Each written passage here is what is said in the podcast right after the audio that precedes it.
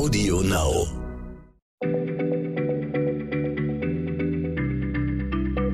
Schneller Schlau, der kurze Wissenspodcast von PM.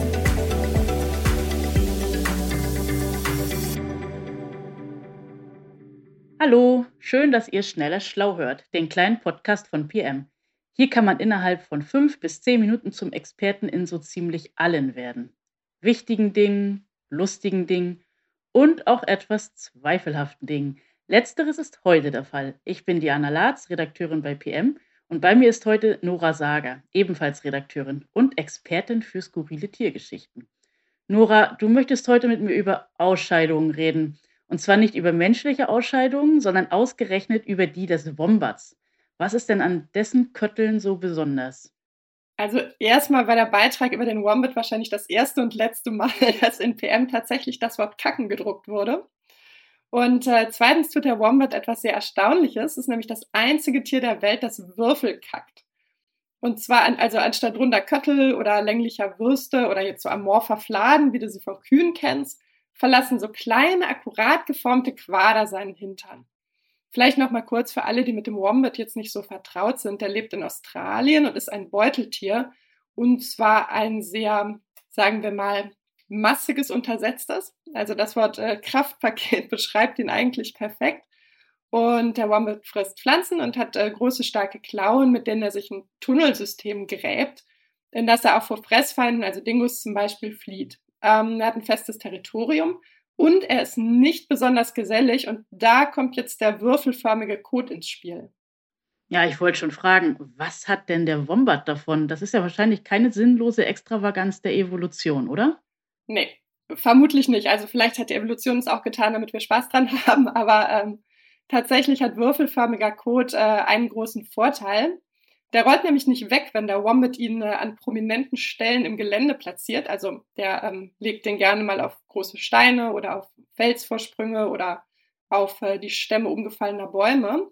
Und äh, ja, weil er würfelförmig ist, lässt er sich sogar ziemlich akkurat zu Türmchen stapeln. Und äh, ja, der Zweck der Markierung ist dann der übliche. Die signalisieren anderen Wombats, wo die Reviergrenzen verlaufen und äh, senden chemische Signale, etwa zur Partnersuche. Alles ohne, dass sich die Wombats äh, tatsächlich treffen müssen, was ihnen offensichtlich irgendwie entgegenkommt. Naja, wenn man es so sieht, ist es erstaunlich, dass nicht mehr Tiere diesen Trick entwickelt haben. Aber ich kann mir vorstellen, dass es anatomisch gar nicht so einfach ist, würfelförmigen Kot herzustellen. Der Darm ist ja, wie ich mir so vorstelle, eher rund, oder? Äh, ja, das ist er und das ist er auch beim Wombat. Und er ist wirklich lang beim Wombat, also ungefähr 10 Meter. Das ist so das Zehnfache der Körperlänge eines ausgewachsenen Wombats.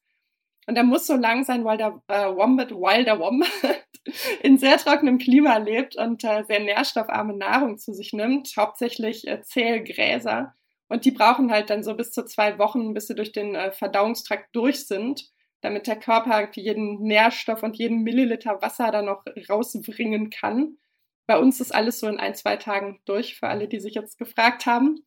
Ähm, aber der Wombat Code ist also sehr hart und er ist äh, sehr trocken. Das heißt, äh, wir haben ja eben darüber gesprochen, er kann nicht äh, wegrollen, weil er würfelförmig ist. Wäre er das nicht, würde er es definitiv tun. So, und zum Ursprung der Würfelform äh, gab es mehrere Theorien. Die eine war, dass der Wombat einen quadratischen Anus besitzt. Also der Kot kommt rund an und wird dann erst in Form gepresst, wenn er den Körper verletzt, äh, verlässt. Aber der Wombat hat einen völlig normalen Schließmuskel. Das ist also Quatsch. Äh, nächste Theorie. Der Stuhl wird im Körper am Schambein vorbeigepresst und erhält dadurch seine seltsame Form. Aber Obduktionen von Wombats, die überfahren worden sind, zeigen, der Darm verläuft in einem Abstand vom Schambein, ist also ebenfalls Quatsch. Was diese Obduktionen aber sehr wohl zeigen, ist, dass der Nahrungsbrei auf seiner Reise durch den Verdauungstrakt nach und nach immer mehr in Formen gepresst wird, bis er dann schließlich äh, hart und würfelförmig am Hinterende des Wombats ankommt. Also verstehe ich das richtig? Es ist der Darm selbst, der die Würfel formt. Wie macht er denn das? Das ist eine gute Frage, die sich auch äh, Patricia Young und ihr Doktorvater David Yu vom Georgia Institute of Technology gestellt haben. Man könnte sagen, die beiden haben eine gewisse Affinität zu dem Thema. Young hat in ihrer Doktorarbeit nämlich äh, basierend auf Strömungsdynamik etwas entwickelt, was sie als äh, Grand Unified Theory of Pooping bezeichnet, also als, ähm, sagen wir mal, mathematische Weltformel des Kackens.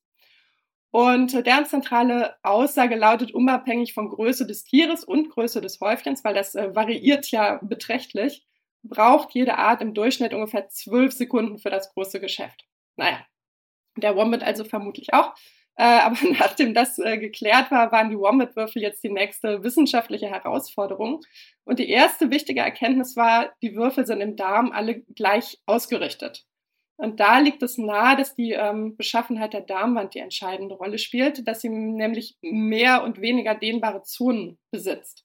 So, das heißt, die unflexiblen Bereiche, die formen die Wände der Würfel und in den nachgiebigen Zonen bilden sich dann die Kanten aus. So, das ist jetzt erstmal schon eine gute Theorie, aber was natürlich noch fehlte, war ein gutes Modell. Denn äh, wenn du in Atlanta sitzt und nicht mitten in Australien, dann sind Wombat-Därme eher schwer zu beschaffen. Okay, wie baut man sich einen Wombat-Darm? Ich könnte mir vorstellen, in einer Computersimulation. Ja, könnte man wahrscheinlich. War, glaube ich, in diesem Fall zu aufwendig. Ähm, ging auch einfacher, die haben äh, eine Strumpfhose genommen.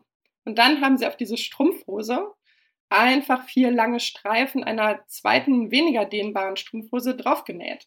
Also um diese dehnbaren und weniger dehnbaren Zonen zu simulieren. Und äh, das war dann der Wombat-Darm.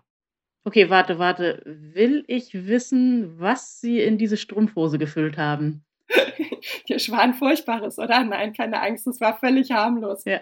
Äh, die modifizierte Strumpfhose haben sie mit kleinen Styroporkügelchen gefüllt. Und die verhalten sich je nach dem Druck, der dann auf sie auf, äh, ausgeübt wird, entweder wie eine Flüssigkeit oder wie ein Feststoff. Und du wirst es dir schon gedacht haben, was am Ende dabei rausgekommen ist. Im nachgebauten Wombat-Darm formten diese Styroporkügelchen Würfel. So, Geheimnis gelüftet. Und auch wenn das Thema jetzt vielleicht nicht übermäßig relevant erscheint, ist es eigentlich wirklich ein ganz gutes Beispiel für die wissenschaftliche Methode. Also wir haben ein Problem, wir haben verschiedene Hypothesen, schließen die irgendwie, manche können wir schon mit Logik ausschließen oder mit vorläufigen Untersuchungen. Dann haben wir eine bleibt übrig, da bauen wir uns ein Modell und am Ende steht eine Erkenntnis. So, und deswegen haben die Forscher völlig zu Recht 2019 den Ig Nobel-Preis für Physik erhalten.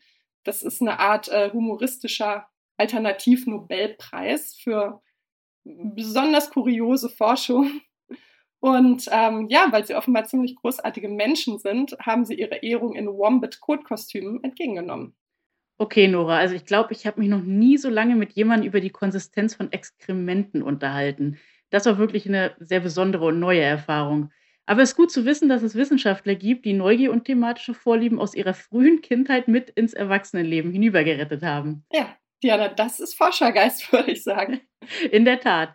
Liebe Hörerinnen und Hörer, schön, dass ihr euch mit uns in die Tiefen des Wombat-Darms gewagt habt. Bis zum nächsten Mal bei Schneller Schlau. Tschüss. Tschüss. Schneller Schlau, der kurze Wissenspodcast von PM.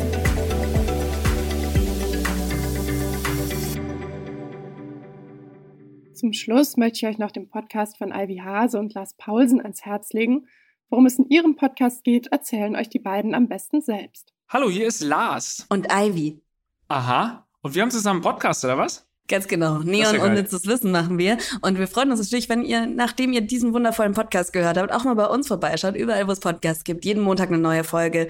30 Minuten vollgepackt mit unnützem Wissen zum Thema Tiere, zum Thema Abenteuer, zum Thema Verbrechen, zum Thema Filme. Also alles, was ihr euch so vorstellen könnt. Und wir sind auch noch mit am Start und erzählen ganz, ganz viel unnützes Zeug zu uns vor allem. Traut euch, hört mal rein. Traut uns, traut euch. Audio Now.